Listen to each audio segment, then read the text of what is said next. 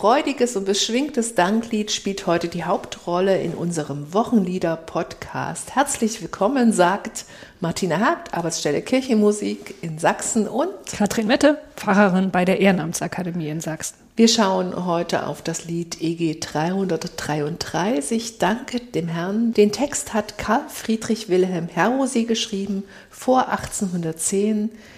Aus demselben Jahr stammt die Melodie und der Satz von Karl Friedrich Schulz und es ist vorgeschlagen als Wochenlied für den 14. Sonntag nach Trinitatis. Lasst uns reinhören in dieses Lied.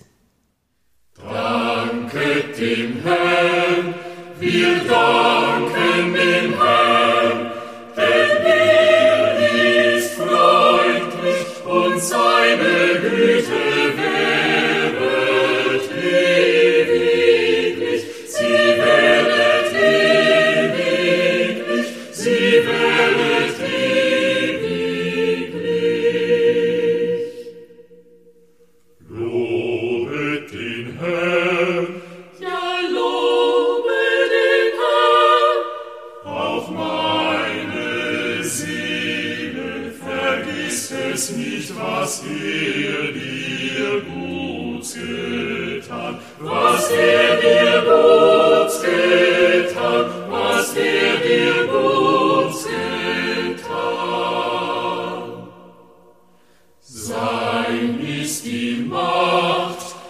ein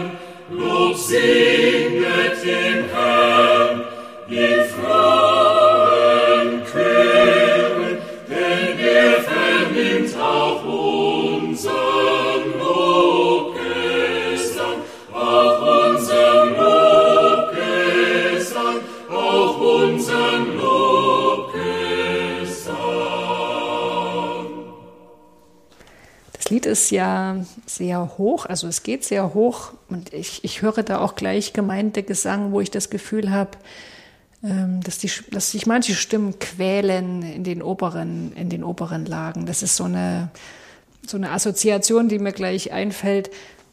Was mir aber andererseits an dem Lied gut gefällt, ähm, dass zumindest drei Strophen mit so einer Aufforderung beginnen, die sich sehr, sehr ähnelt, aber immer so leicht variiert ist. Ne? Danke dem Herrn, lobet den Herrn, singet dem Herrn. Das finde ich wiederum schön. Dadurch bekommt das Lied so eine textliche, so einen textlichen Zusammenhalt. Ich schlage das Gesangbuch auf und freue mich immer über mehrstimmige Singangebote. Hier also auch ein mehrstimmiger Satz. Die lassen sich nämlich vielseitig nutzen. Zum Beispiel könnte ich sie singen, ich kann sie aber auch spielen, ich kann sie, ich kann das Lied mit mehreren A cappella singen, unbegleitet. Ich kann die Flöten diesen Satz spielen lassen, Posaunen. Ich habe mal nachgeschaut. Ich habe das Gefühl, dass mehrstimmige Sätze in den Gesangbuchausgaben, besonders den neueren, im Trend liegen. Also im Stammteil könnte man so auf eine Zahl von ungefähr 7 bis 8 Prozent kommen, dass wir dort mehrstimmige Singangebote haben. Da meine ich auch sowas wie Seht, die gute Zeit ist nahe, also Kanon und Ostinato dazu. Also das mhm. habe ich jetzt auch mitgezählt. Ja, in, in den, unserem sächsischen Singt von Hoffnung, unserer Landeskirchenausgabe, sind 12 Prozent der Lieder mehrstimmig. Kleine Steigerung. Und sag mal hier im, im Ergänzungsheft, hast du da auch eine Zahl? Das sind ja insgesamt nicht so viele, aber das sind ja 28 Prozent der Lieder, äh, wenn ich es mal in Prozenten rechne, mehrstimmige Angebote. Ja. Auch manchmal nur mehrstimmig äh, das Lied abgedruckt und nur der Refrain mehrstimmig, also nicht immer der ganze Satz. Ja, aber das ist ja schon beachtlich. Ne? Ja, und auch in Durch Hohes und Tiefes oder Wo wir dich loben, wachsen neue Lieder, EG Plus. Ähm, also auf jeden Fall immer mehr als im 1993 bis 96 im EEG-Stammteil aufgenommen wurde, mehrstimmige Sätze. Wobei ich mir auch vorstellen kann, wenn, du, wenn ich jetzt im Gottesdienst sitze, als ganz normales Gemeindeglied, das auch nicht im Chor singt und sehe dann eben einen vierstimmigen Satz vor mir, dass ich dann erstmal verwirrt bin, weil ich gar nicht weiß, ähm, welche, welche Stimme, Stimmenlinie ich jetzt singen muss. Ja, das kann viele verwirren, die Chorgesang äh, nicht gewöhnt sind, die nicht wissen, wie ich da die Noten lese. Äh, Im Gesangbuch ist es bei einigen Liedern so gelöst, dass ich das vierstimmige Satzangebot abgedruckt habe und zusätzlich noch ganz normal das Lied auffinde, nur mit Melodie und Text unten drunter folgend. Bei unserem Lied ist es aber leider nicht so. Ne? Da haben wir nur den vierstimmigen Satz abgedruckt. Hm. Zum Text da vielleicht einige Hintergrundinformationen. Der Karl Friedrich Wilhelm Herosee äh, ist im Jahr 1754 in Berlin geboren worden und er stammt aus einer Hugenottenfamilie. Vielleicht zwei, drei Sätze zu den Hugenotten. Das waren also französische Christen, Protestanten, Calvinisten. Die wurden in Frankreich unterdrückt und verfolgt. So um 1685 erreichte diese Unterdrückung einen Höhepunkt.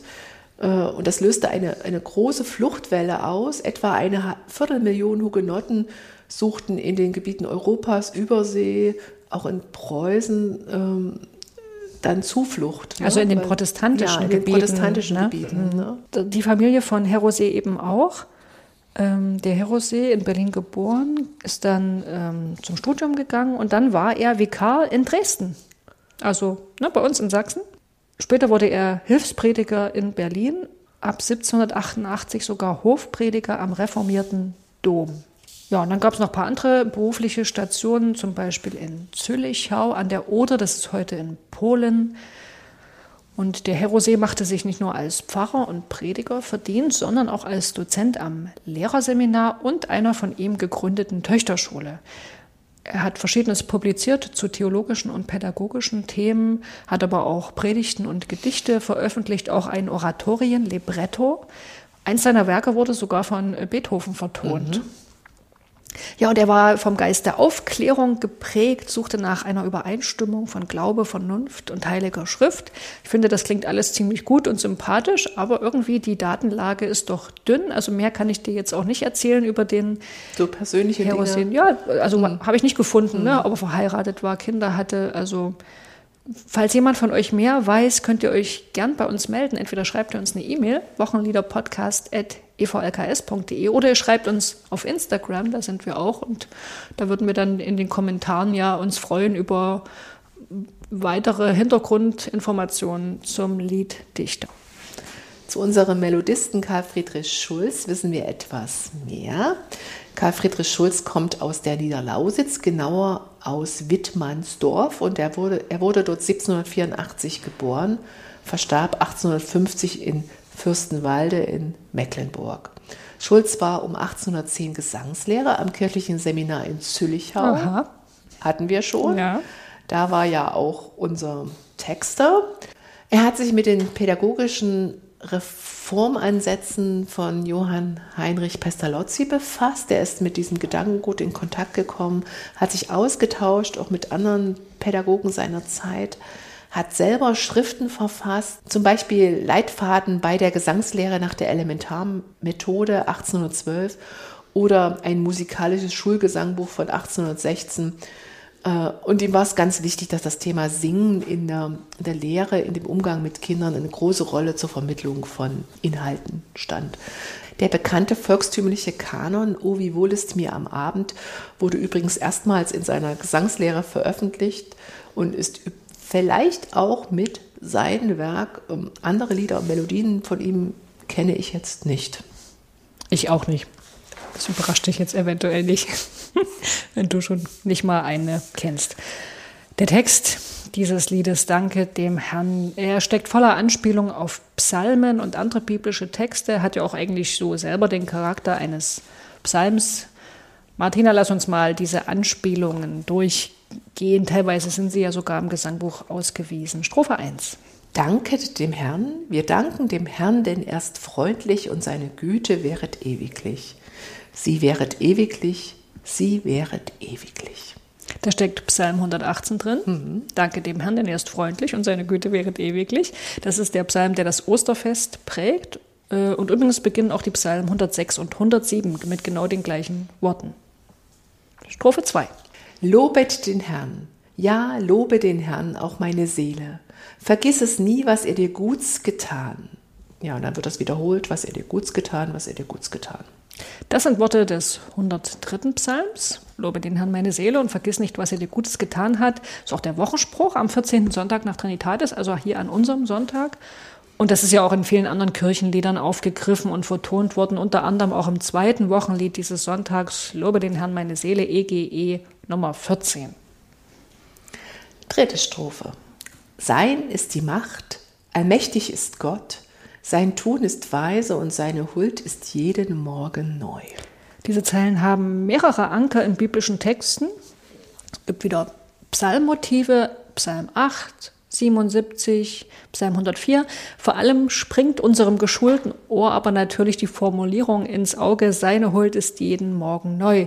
Das ist ja eine Reminiszenz äh, an eine Stelle aus den Klageliedern, drittes Kapitel. Die Güte des Herrn ist, dass wir nicht gar aus sind, seine Barmherzigkeit hat noch kein Ende, sondern sie ist alle Morgen neu und deine Treue ist groß. Bestimmt erinnerst du dich, das hatten wir schon mal in einem Wochenlied, das hat einfach in viele Kirchenlieder Eingang gefunden, dieses Motiv. Und wir hatten es schon mal bei dem Lied Gelobt sei deine mm, Treu. Okay. Mm. Das war eins der neuen Wochenlieder für den 16. Mm. Sonntag nach Trinitatis.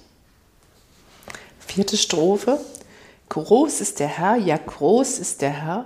Sein Name ist heilig und alle Welt ist seiner Ehre voll. Groß ist der Herr, so beginnt Psalm 48. Ähnliche Formulierungen kennen wir auch aus Psalm 96. Und hier steckt natürlich auch die Tempelvision Jesajas drin, der den Tempel sieht. Ne? Der hat so eine, also, der hat so eine Schau. Da sieht er den Tempel ausgefüllt vom Mantelsaum Gottes und dann kommen da so mehrere Seraphim und rufen, heilig, heilig, heilig ist Gott, der Herr Zebaoth. Übrigens, über diesen Text habe ich meine allererste Predigt in meinem Leben gehalten. Mhm. Das ist Jesaja 6. Für mich klingen hier gleich äh, Wendungen aus den liturgischen Gesängen im Ohr. Ähm, ich denke ans Gloria, aber auch an das Heilig im Sanctus. Alle Lande sind seiner Ehre voll und so weiter. Also viele Anknüpfungspunkte. Strophe 5. Betet ihn an, Anbetung dem Herrn. Mit hoher Ehrfurcht wird auch von uns sein Name stets genannt. Jetzt wechselt das Lied wieder in den Aufforderungsmodus, also Strophe 4 und 3 mhm. waren ja davon abgewichen, aber nun wird wieder quasi animiert, betet ihn an. Ja. Die Psalmen stellen lasse ich jetzt mal weg, das wird sonst ein bisschen zu langweilig, denke ich. Sechste Strophe, singet dem Herrn, Lob singet dem Herrn in frohen Chören denn er vernimmt auch unseren Lobgesang, auch unseren Lobgesang, auch unseren Lobgesang. Nach dem Danken, Loben und Beten wird die Gemeinde jetzt zum Singen aufgefordert. Und ich finde das lustig am Ende des Liedes, denn wir singen ja schon die ganze Zeit. Ne? Ähm, Singe dem Herrn, das ist auch ein bekanntes Psalmwort, kennen wir aus Psalm 96 und 98. Und hier in, dem, in unserem Lied, in der sechsten Strophe, wird auch nochmal begründet, warum wir singen sollen, weil Gott es hört. So endet das Lied und ich finde das doch eine schöne Pointe, wenn ich mir, nachdem ich schon die ganzen Strophen gesungen habe, dann nochmal so bewusst mache, dass jetzt beim Singen diese Verbindung zwischen mir und Gott besteht, weil Gott mich eben hört. Hm. Was man jetzt, glaube ich, auch ganz gut mitbekommen hat, dass der Aufbau der Strophen immer demselben Muster folgt. Mhm. Also zum einen, es gibt so einen ersten Satz und der wird dann immer gleich nochmal verstärkt und bestätigt, aber ein bisschen auf verschiedene Weise. Also in Strophe 1 geht's los mit Danke dem Herrn und dann, das wird in eine Aussage überführt. Wir, wir danken dem Herrn. Ja. Also erst die Aufforderung, dann die Aussage. Die Tat folgt quasi der Aufforderung auf dem Fuß. Ähm, Strophe 2 haben wir auch so ein Imperativ, ähm, lobet den Herrn und da wird er durch ein Ja bekräftigt. Ja, mhm. lobet den Herrn. In Strophe 4 ist es auch so. Groß ist der Herr, ja, groß ist der Herr. Dann gibt es noch so eine zweite formale Gemeinsamkeit aller Strophen, nämlich die besteht darin, dass die letzte Zeile immer noch einmal äh, wiederholt und damit verstärkt wird. Das ist übrigens auch eine schöne Methode, Psalmen mit der Gemeinde zu beten, ohne dass die eine Textvorlage vor sich haben müssen. Du weißt ja oft darauf hin, wie blöd es ist, wenn man seine Lesebrille zum Beispiel vergessen hat, dass man dann ausgeschlossen ist gleich von bestimmten Teilen des Gottesdienstes. Das ist ja tendenziell auch beim Psalm der Fall. Aber es gibt eben die Methode, dass quasi es gibt einen Vorbeter, eine Liturgin, die betet immer die Psalmverse vor und die Gemeinde wiederholt immer nur den zweiten Teil des mhm. Psalms, quasi nur nach dem Gehör. Ich, Wie ein Echo. Ja, und wir machen das jetzt mal zusammen. Ich habe mal den Psalm für den 14. Sonntag nach Trinitatis rausgesucht. Ich mhm. bin jetzt die Liturgin, du bist die Gemeinde. Wir machen das jetzt mal nach der Methode. Du wiederholst immer den zweiten Teil, also des Psalmverses. Halleluja, lobe den Herrn meine Seele.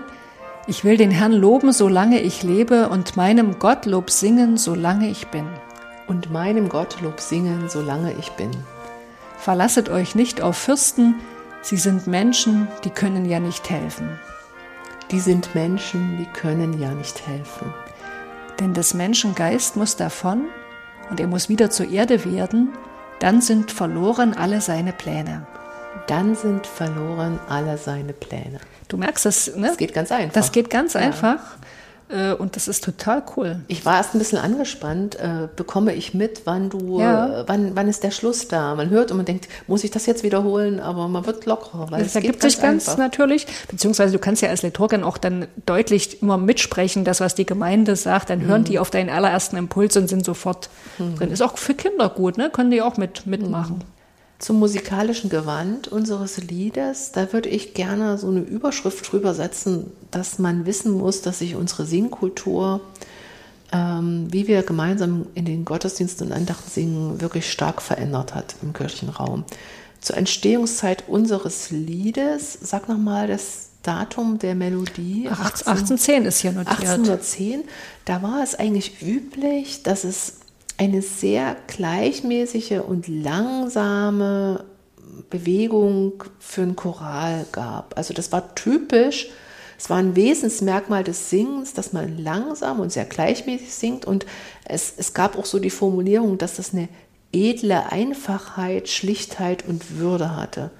Und entsprechend dessen sind viele Melodien aus dieser Zeit ohne eine besonders ausdifferenzierte Rhythmik gestaltet. Also üblich waren schlichte, gerade Bewegung rhythmisch, aber vielleicht eher viel Abwechslung in den Harmonien von Ton zu Ton, auch wie man das begleitet hat. Du musst dir ja vorstellen, die haben ganz langsam gesungen, da war auch ganz viel Zeit, da während die Gemeinde du oder Gott singt, auf der Orgel irgendwie noch Zwischentöne einzufügen und ein bisschen zu spielen. Also irgendwie hatten diese Melodien, die damals entstanden, etwas sehr Pathetisches, Oft waren es auch sehr viele kleine Tonschritte, also einfach zu singen oder manchmal auch ganz bewusst sehr expressive Intervalle, also die so mh, mm, ganz typisch dann werden für das Lied. Es gibt so eine Bezeichnung dafür, die nennt sich klassizistisch-hymnische Melodien, also Hymnen, ne? Nationalhymne, irgendwas besonders abgehoben Feierliches. Lieder aus dieser Zeit mit ähnlichen Merkmalen sind Melodien wie Großer Gott, wir loben dich, ich bete an die Macht der Liebe, oh, dass ich tausend Zungen hätte. Wie gesagt, das damalige Singtempo war sehr langsam. Manchmal wurde auch angehalten zwischen den Strophen oder wenn es sich auch anbot, in der Strophe bei, bei Spannungsbögen, wenn die zu Ende waren, da wurde so eine kleine Improvisation ausgeführt. ähm, dieses Lied hat einen großen Tonumfang. Wir erheben uns vom tiefen B, vom Grundton in, eine, in einem feierlichen B-Dur mit einem gebrochenen Dreiklang nach oben äh, und in Sekundschritten dann über anderthalb Oktaven hinaus, also bis zum, Ho ja, bis zum S2 und das ordentlich. ist richtig viel. Jetzt kannst du sagen, es gibt Leute, die gern tief singen, es gibt Leute, die gern so hoch singen. Äh, du wirst für alle nicht das Richtige dabei haben, weil irgendjemand quält sich immer an einer Stelle. Mhm. Also ich bin tiefer alt, S2 ist schon für mich wirklich auch eine Lage, wo ich mich in eine sängerische Haltung bringe, um damit es noch schön klingt aus meiner Kehle und nicht gequetscht. Ja, und dann kommen die Stellen, denn er ist freundlich. Das ist wie so ein Zeitstopper, da verlangsamt sich alles. Das ist mit drei halben Noten hintereinander ausgesetzt. Bei Ewiglich kommt noch ein neues Element dazu. Vorher denkt das Lied ganz syllabisch, also Ton, Silbe. Jetzt werden solche Bindebögen reingemacht. Das Worte werden umspielt, die werden auch dadurch betont. Dann kommt der Schluss nach diesen äh, Melismen, diesen Bindebögen. Und zwar, sie wäret ewiglich, sie wäret ewiglich, diese, diese Wiederholung. Äh, und da finden sich auch musikalische Wiederholungen wieder. Denn das ist alles beides ähnlich, nicht auf derselben Tonhöhe. Es schraubt sich alles langsam nach unten.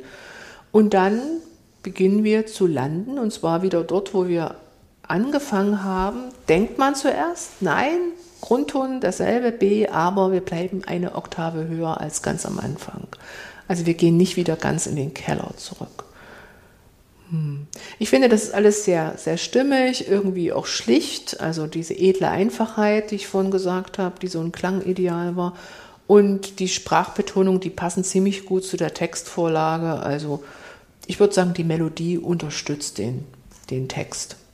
Ich habe gelesen, dass das Lied sehr, sehr schnell beliebt wurde. 1912 wurde es auch für die Schulklassen im Unterricht so für Klasse 5 und 6 von der preußischen Regierung empfohlen. Diese Empfehlung ist nicht mehr aktuell. So viel kann ich dir hier verraten. ja, und da sind wir schon bei der Anwendung. Wann wird das Lied oft gesungen, gern gesungen? Bei Trauung, ne? So? Ja, oder Ehejubiläum. Denn es ist fröhlich, es ist feierlich. Dann ist dort das Thema Danken in diesen, zu diesen Festanlässen eh besonders im Fokus. Strophe 1 könnte man auch als, als Tischlied singen, so als Gebet. Strophe 3 so als Morgenlied oder Strophe 4 als Gloria, Strophe 5 als Sanctus, als Gebetslied, Anbetungslied, Danklied, Bekenntnislied. Also ich glaube, da würde mir einiges einfallen, wo ich Anknüpfpunkte bei den Strophen finde. Soweit für heute. Macht's gut, habt eine gute Zeit. Wir hören uns hoffentlich bald wieder.